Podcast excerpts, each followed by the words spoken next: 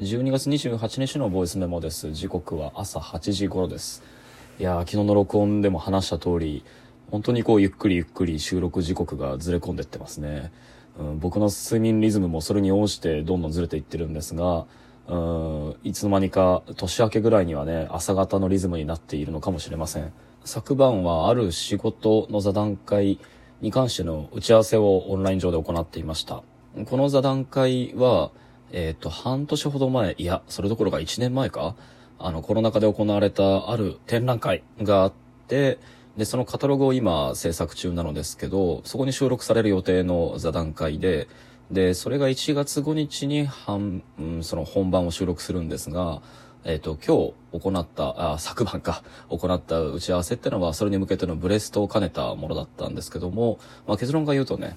あの、すごく楽しい、いい濃密な内容となって、で、えっ、と、参加者の一人が録音してくれていたので、ひょっとしたらこのブレストの内容そのまんまが記事の中に使われるかもしれませんね。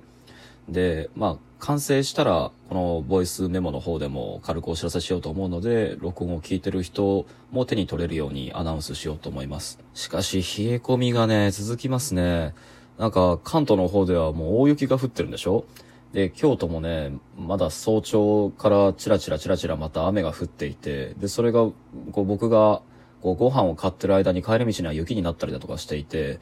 いやー、まあ京都の冬本番は2月ですけど、もうそれに向けて、もう、どんどん日々、こう部屋の湿度が下がっていって、床冷えがきつくなってるのを感じますね。で、録音してる最中もね、あの、気づいてる人は多いと思いますけど、こう、時々、その録音停止ボタンを押して自分の喉を整え直してから喋り直してるんですけど、まあその頻度が多くなってくるぐらいには、喉が枯れやすくなってきてますね。で、今日の録音は、うん、まさにこう、昨日の録音でも話したように、えー、昨日の録音で話しきれなかったことと、えー、今日のブレストを通して、えー、話したこと、で、その中でまた見つかってしまった話しきれなかったことっていうのを組み合わせて、ちょっとスケールの大きいね、あの、自分の今の身の丈以上の話をしようと思います。なので、えっと、またもやふわっとした話になりますけど、試しに話してみます。それは責任と所有という二つの言葉について考えるもので、で、責任と所有という言葉と自由の形の関係についてです。話の結論だけ先に簡単に述べておくと、僕はこのコロナウイルスの感染拡大に伴う、まあ、いろんな行動制限や生活様式の変化っていうのが、この人類にね、2年間にわたって与えたストレスっていうものは、まあ、ざっくりと言って、えっ、と、近代的な理念の基礎で、自由な個人というものの、こう、基礎である、責任と所有という概念が、まあ、あらゆる意味で限界にさらされていて、で、その言葉の意味を維持しようと、こう、いろんな無理が来たっているっていう、そういう現状認識なんですよね。そして本来は個人の自由という基礎概念というのを保障するための二つの言葉、えー、責任と所有というものが、自由というものを裏打ちするはずだったんですが、関係が逆転しているっていうこと。なんか、そういう現状認識が今僕の中にあります。とは言ってもね、ちょっとでかすぎて抽象すぎる、抽象的すぎる話なので、ゆるーく話していきますね。えー、昨晩僕が話したことというのは、まあ、あるパフォーマンスの公演を見に行って、そのパフォーマンスの公演におけるその内容っていうのが、まあ、空間芸術だったりあ、コンセプトだったり、もちろん生身の俳優の身体以外のいろんなこう、情報と、えー、形式っていうのが用意されていたんですけれども、そのパフォーマンスの中に一切の言語が使われていなかったこと、えー、そして会場で配られたそのコンセプト文章だったり、まあそれぞれの俳優や舞台芸、えー、空間芸術を担当した人間の言葉だったりが収録されているんですけれども、まあそれらも、まあ当然のことといえば当然のことかもしれないけれども、あの、俳優のパフォーマンスや、えっ、と、作られた空間だったり、そのパフォーマンスの中で起こる出来事という具体性とはもうほとんど関係のないような言葉になっていて、まあとりあえず見てください以上のことが、まああまり書かれてないようなものに見えると。で、それ自体はいいも悪いもなくて、むしろこう前衛芸術、まあしかもこういうこう舞踊が一緒になった身体を直接に扱ったあ抽象的な表現っていうのは、あの、身体の動きと、えー、それが言葉にされる接点、つまりこう、それがどういう行為であるのかっていうことの表彰、現れから、できるだけ離れるように作られているので、まあそれ自体はもうむしろ褒められるべきことであると。しかし、ここから先がおそらく彼ら、彼女らの意図を超えて厄介なのは、あの、コロナ禍的な状況と、それにまつわるいろんなコミュニケーションの様式、お作法っていうのが、いろんな意味でアップデートされた昨今においては、言語が直接に目の前に置かれた、えっ、ー、と、各個人の身体に言葉をを直接向けなきゃいけないっていう状況っていうのは、言葉を繰り出す各個人に対してかつてないリスクを背負わせるような状況に今なっていて、簡単に言うとそこでは演劇における物語だったり、あるいは舞台芸術だったり、で、その二つを総称して何か劇作家だったり演出家だったりが大きなパッケージとしてこういうコンセプトがありますよっていう言葉を用意しておくっていうことは、それを干渉して何か感想を評価にして言葉に変える人間たちに、えっと、俳優の身体に直接的に働きかける必要のない、まあ、言葉の加害リスクっていうのを解除してあげる、そのバッファーみたいなものとして、えー、むしろ捉え返すことができると思うんですよね。で、逆に言うと、そういった、こう、初めから抽象化された形式、構造みたいなものってのが交代して、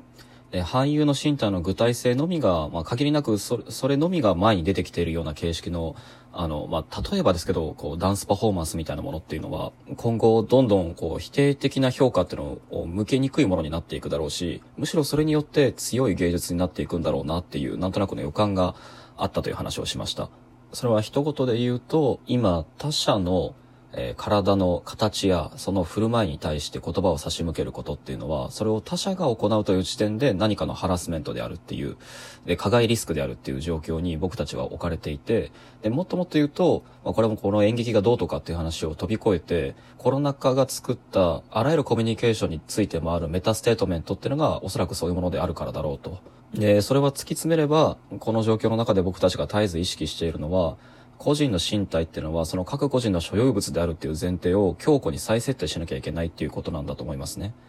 けれども、それは果たしてできるのかどうかっていうのが次に出てくる問いで、そう、果たして、僕たちは、この僕たちの身体でさえ所有しきれるものなのかっていう問いが、えっと、このコロナ禍で絶えず危険にさらされているからこそ僕たちはストレスを抱えてるんだとも思います。感染の事実は常に後になってわかる。で、後になってわかるのは、無意識での他者との接触だったり、あるいは、ウイルスがすでに自分の体の中に入っていて、所有されていて、それが無意識のうちに漏れ出していたのだという事実だったり、あるいは自分が、こう、意図なく触っていたものが、え他者の指紋や飛沫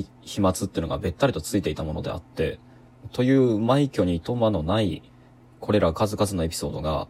自分の身体を絶対不可侵の自分の領土だと守り続けることっていうのが、いかにストレスフルなことであるか、で、そしていかに不自然なことであるかっていうのを僕たちは、マスクをして、消毒をして、絶えず他人と距離を空け続けるっていう、日々の行為の中で常に自覚させられていることだと思います。そしてこういった公衆衛生への社会的な信用を揺るがすパンデミックみたいな事態が引き起こすのは、むしろ翻って公衆衛生という言葉やそれを信頼するっていう社会的前提は、個人の身体が個人の所有物であるっていう前提を疑わずに済む心理的安定を図るための、いわばおためごかしとして機能していたのではないかとすら覚えてきます。他方で僕たちは、その個人所有物であるこの身体の運用責任っていうのをずっと負わされ続けている。まあこれもまたストレスフルな状況に置かれていて、あなたの身体をあなたがちゃんと見て、面倒を見ていないばっかりに、まあ感染が広がっただとか、あるいは他者の身体に不用意に接触を行ってしまった、加害を行ってしまったことで、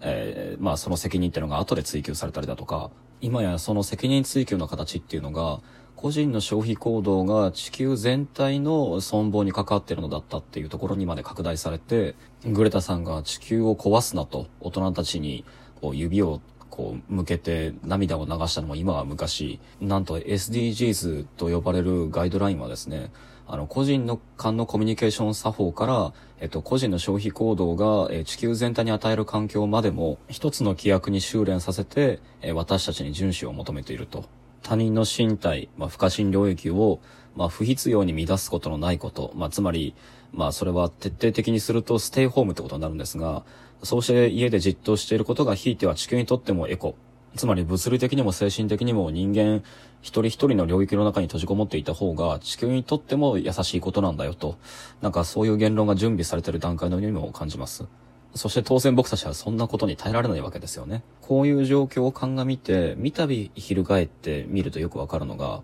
えー、地球の存亡を多分右往左往しているであろう大規模な世界的な気候変動、そして世界的なパンデミックの感染者の数の増減、